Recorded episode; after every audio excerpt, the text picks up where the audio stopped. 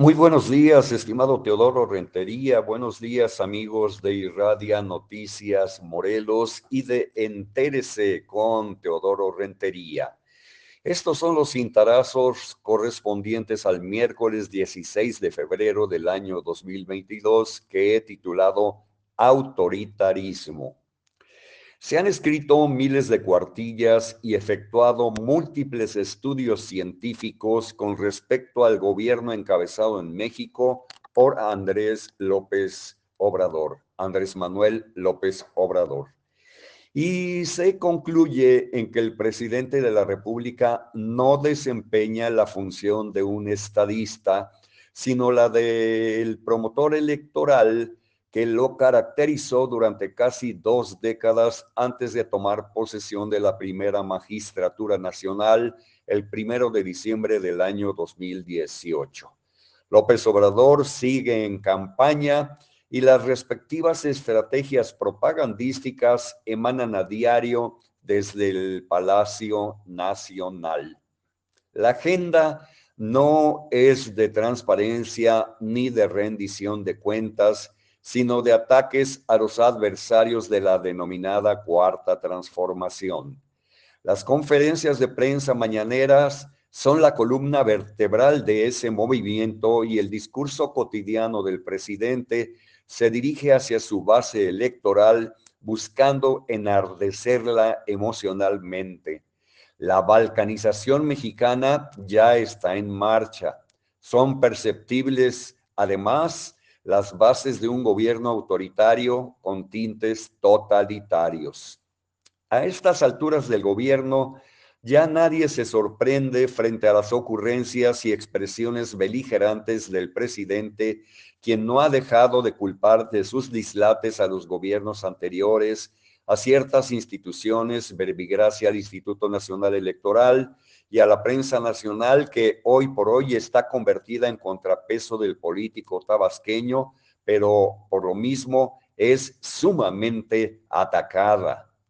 Sin embargo, en fechas recientes ya hay signos de intervención del Estado mexicano en los grandes medios de comunicación a fin de acallar ciertas voces y extinguir temas espinosos, por ejemplo, el de la Casa Gris de Houston, Texas, cuyo principal protagonista ha sido un vástago del presidente y que ha despedazado el discurso de la austeridad, el combate a la corrupción, la honestidad y el no tráfico de influencias por parte de parientes presidenciales en el, en el intrincado gobierno federal.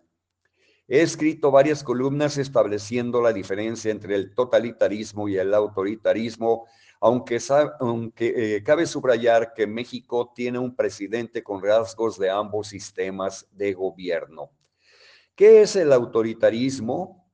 El autoritarismo es un régimen en el que una sola persona establece las medidas a tomar y decide por sobre la mayoría en lugar de basarse en una ideología a través de un partido político determinado.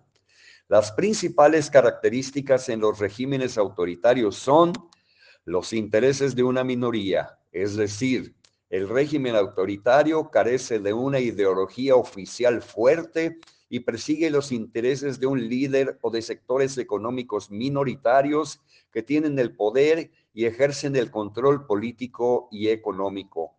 El control de los medios de comunicación, esto se refiere a que tanto la prensa como cualquier medio de expresión son controlados por el gobierno a fin de enaltecer la figura de su líder, resaltar sus logros y omitir cualquier crítica negativa.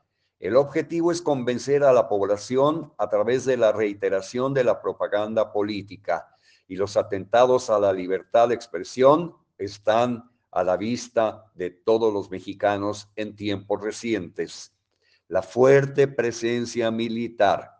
Esta se refiere a la intensa actividad militar que hay en las calles, en instituciones gubernamentales y en hospitales, hasta en el sector educativo, con el fin de ejercer control mediante el uso de la fuerza y para infundir el miedo entre los ciudadanos. En ciertas ocasiones, el ejército interviene en el proceso y decisiones políticas. Bueno, hasta en el reparto de las vacunas contra el COVID-19. Manipulación arbitraria de la Constitución. Esto se refiere a las modificaciones y los cambios de la Constitución, que es la ley fundamental de un Estado, con el objetivo de perpetuarse en el poder. No tiene en cuenta las prioridades del pueblo y ni los derechos humanos. La prensa nacional ha publicado recientemente casos en que López Obrador demuestra su talante autoritario y deseoso de disponer de un Estado totalitario soportado sobre todo por el ejército. Sin embargo, hasta ahora no se, no se observan los suficientes contrapesos que pudieran frenar la tendencia. Hay una gran preocupación por el momento en contra de, las tentaciones que se ciernen para frenar la libertad de expresión. Así de que estamos ah, frente a, eh, a una serie de hechos históricos que deberemos analizar muy atentamente y aquí lo comentaremos en su, en su momento en Irradia Noticias Morelos. Señoras y señores, que pasen todos ustedes un feliz miércoles.